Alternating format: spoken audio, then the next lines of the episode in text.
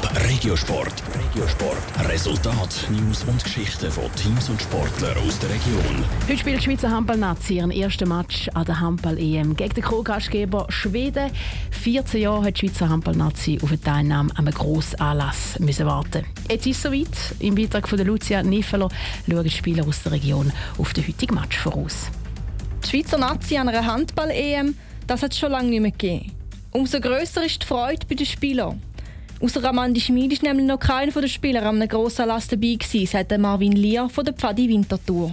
Das ist für viele natürlich das erste Mal, fast wahrscheinlich für alle außer der Andi. Und ja, darum kann ich es jetzt gar noch nicht so sagen, wie, wie es wird sein, aber ich freue mich einfach mega drauf und freue mich, dass wir das geschafft haben und jetzt auch mit einem guten Gefühl können anreisen. Das erste Spiel der Nazi ist gegen Schweden. Gegner in der Gruppe der Schweizer sind dann auch noch Polen und Slowenien. Das Spiel gegen Schweden wird sicher nicht einfach, weil die Schweden die Hai in ihrem Land antreten. Aber auch die anderen Gegner sind nicht zu unterschätzen, sagt Luca Maros von der Kadetten Schaffhausen.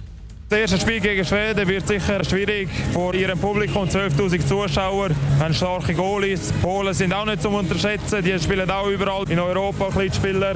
Und Slowenen, ja, sind immer auch ein Favorit.